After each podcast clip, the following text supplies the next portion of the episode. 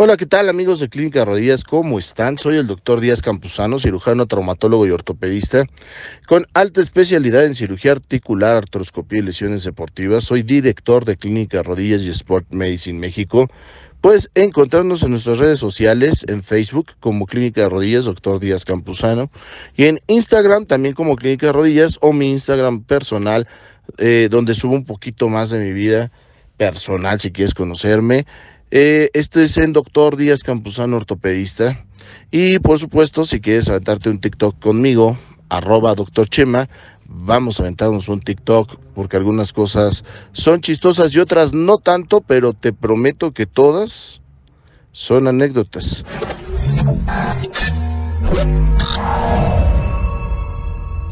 Y bueno, si quieres escribirme al correo electrónico para hacer más robusto este podcast, puedes hacerlo en doctordiazcampuzano.yahoo.com.mx.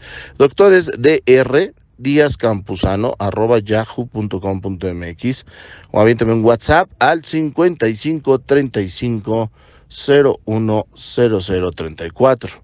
¿No lo apuntaste? Ahí te va de nuevo 55 35 01 0034. Y bueno, tema del día de hoy. Para los estudiantes de medicina que me lo han estado pidiendo súper, súper, súper frecuente. Y bueno, también se vale que, que les demos un espacio a mis consentidos, los estudiantes de medicina, que saben bien que yo soy docente, soy profesor titular de anatomía, de fisiología, de informática y de las áreas clínicas en los últimos semestres de medicina, poquito antes de que te gradúes yo puede ser que sea tu profesor de traumatología y ortopedia. Entonces, dentro de los temas de fisiología, uno de los más difíciles, que es en el sistema nervioso central, cómo van las emociones, las sensaciones y los reflejos por la médula hacia el cerebro.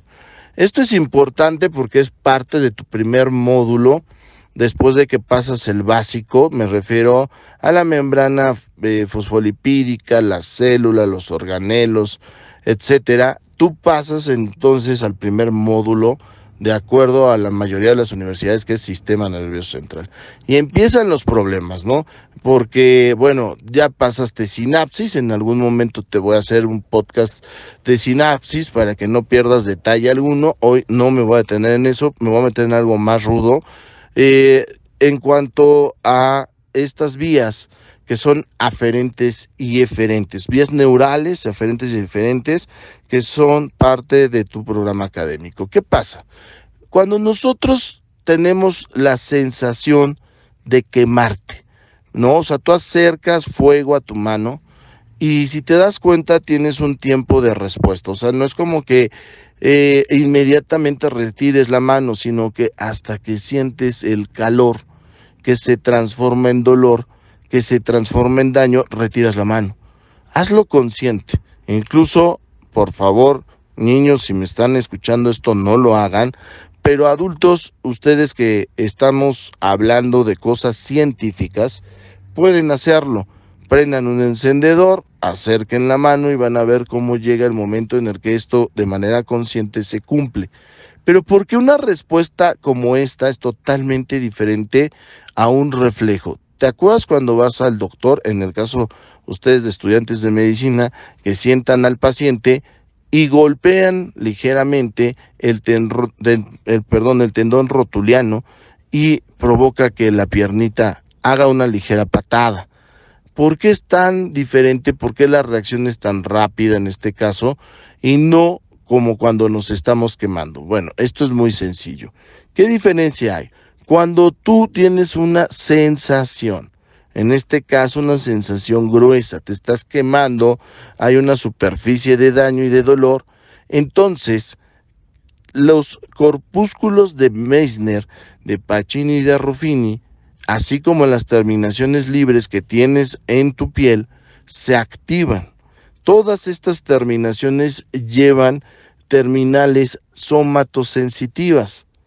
Entonces suben, mandan la señal, empiezan a crear una señal que dicen calor, dolor, daño. y por ahí pasan a lo que es la médula espinal. Todas estas terminaciones van haciendo sinapsis, llegan a tu médula y se van al asta posterior. Recuerda que el asta posterior de tu médula es sensitiva.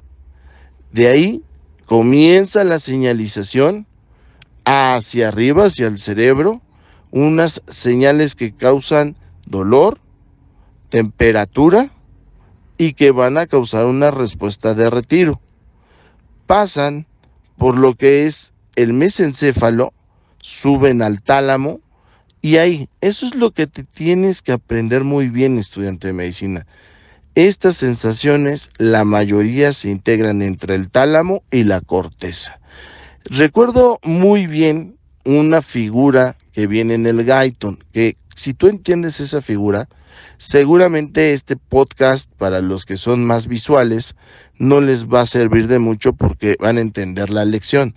Y es que van todas las fibras hacia arriba desde la médula, desde el asta posterior, y llegan a la parte talámica, y esta parte talámica se integra la información, pero otras fibras se desvían y van hasta la corteza. ¿Por qué? Porque tienen que hacer consciente la parte del, ok, hace calor, pero en esta parte de la mano algo está pasando que está dañando mi tejido y hay algo que me dice que empieza el dolor y tengo que retirar toda esta parte consciente, ¿no? Por eso te tardas unos segundos en reaccionar cuando te estás quemando, no es inmediato, se analiza en la parte de la corteza. Es la parte del cerebro que lo haces eh, como la computadora, ¿no? Cuando está girando y reaccionas. Estas vías son muy importantes porque además distinguen, y en tu figura del Gaiton, esta que te cuento, la puedes ver perfectamente bien, entre el tacto fino y tacto grueso. De hecho, si te fijas en esa figura, viene una pluma, ¿no? Como una pluma de ganso o, de algún tipo de ave, y viene estimulando el pie, mientras que el fuego viene estimulando la mano. En el caso del tacto fino, siguen vías muy parecidas, solamente que son más laterales. Incluso están codificadas por colores, el tacto fino azul, el tacto grueso en rojo y el fino, fíjate cómo va totalmente lateral a la vía que te acabo de contar. La única diferencia es que el tacto fino no tiene tantas conexiones o interneuronas hacia la corteza. Tiene más hacia el tálamo y algunas otras hacia el hipocampo. ¿Pero por qué el hipocampo? ¿Qué tiene que ver con eso? Pues muy sencillo. Esas sensaciones finas tienen que aludir a las partes del cerebro donde hay recuerdos para saber qué está pasando. Y entonces el cerebro dice, ah, claro, es una pluma de ganso. Ya lo he sentido antes. Cuando tú tienes una sensación nueva, no la identifica tu cerebro. Y entonces el hipocampo guarda toda la información y dice, esta sensación se llama X, es nueva. Obviamente muchas de las sensaciones que tú actualmente como adulto tienes ya se guardaron en tu CPU que se llama hipocampo. Y en esa parte tienes todos o la mayoría de los recuerdos. Y entonces al, estimularlo con una plumita dices, claro, es una pluma. No, nunca pasa que te estimulas con una pluma y dices, claro, es hielo. O sea, no. Tú sabes a qué se siente el hielo porque ya tienes en tu CPU guardado esta información. Tú sabes qué se siente la pluma porque ya tienes esta información. Tú sabes qué se siente el aceite porque ya tienes esta información. Entonces, saber que estas vías, estudiante de medicina, forman parte de una vía que se llama lemenisco medial. El lemenisco medial es una vía que sube hacia el encéfalo y que te va a llevar todas estas sensaciones. Y es otra vía, dentro de las vías somatosensitivas, que se llaman vías somáticas laterales o la vía lateral. Que estas vías llevan el mismo trayecto que te estoy contando con algunas interneuronas que por ahí se entrecruzan a nivel del mesencéfalo o incluso a nivel del bulbo eso lo tienes que ver en, estas figuras del Gaiton para que lleven las señales de frío, calor, sexo, entre otras. ¿Qué te estoy tratando de decir? Que exactamente el cerebro, que por cierto es casi una obra de arte, es casi perfecto, pues tiene muy bien sus carreteras para que circulen ciertos carros. El carro de las sensibilidades que te contestan de un lado, el carro de las sensaciones está del otro. Y no tiene tan poca lógica que esta vía lateral, no, esta vía lateral vaya hacia algo que se llama bulbo. Yo les contaba a mis alumnos de medicina. Y es que es muy claro, si esta vía lateral tiene todo que ver con el frío, el calor y el sexo, hoy en día sabes por qué cuando estás teniendo, eh, vamos a, a llamarlo como el preámbulo de una relación sexual, tu respiración aumenta, porque están conectadas estas vías al bulbo. Y el bulbo es el órgano cerebral de la respiración. Se estimula, estimulas el bulbo, aumenta tu respiración. Entonces la excitación se da desde ese punto de vista respiratorio por esas conexiones. Fíjate qué bonito y qué importante. Ahora, contestando la pregunta, ya viste que esta vía es compleja, tienes que analizarla, vas por el mesencéfalo, vas por el bulbo, te vas incluso hasta la corteza y de ahí baja una vía de respuesta, una vía anterior para que sea motora. Ahora, en cuanto a los reflejos miotáticos, que es el golpeteo en el tendón eh, rotuliano de Aquiles bicipital, donde inmediatamente hay una respuesta, bueno, esta es una conexión mucho más rápida. Va la conexión hacia las astas posteriores, algunos autores mencionan que participan algunas conexiones de los usos musculares. Estudiantes de medicina, médico, seguramente tú me estás siguiendo. Y de ahí sube directamente a la corteza y hay una vía que baja de este, manera anterior en la médula motora.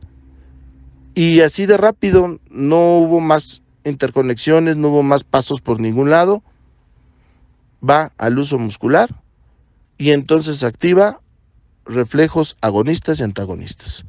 Es decir, músculos que estiran la pierna en el caso del tendón rotuliano y en el caso del bicipital que doblan el brazo.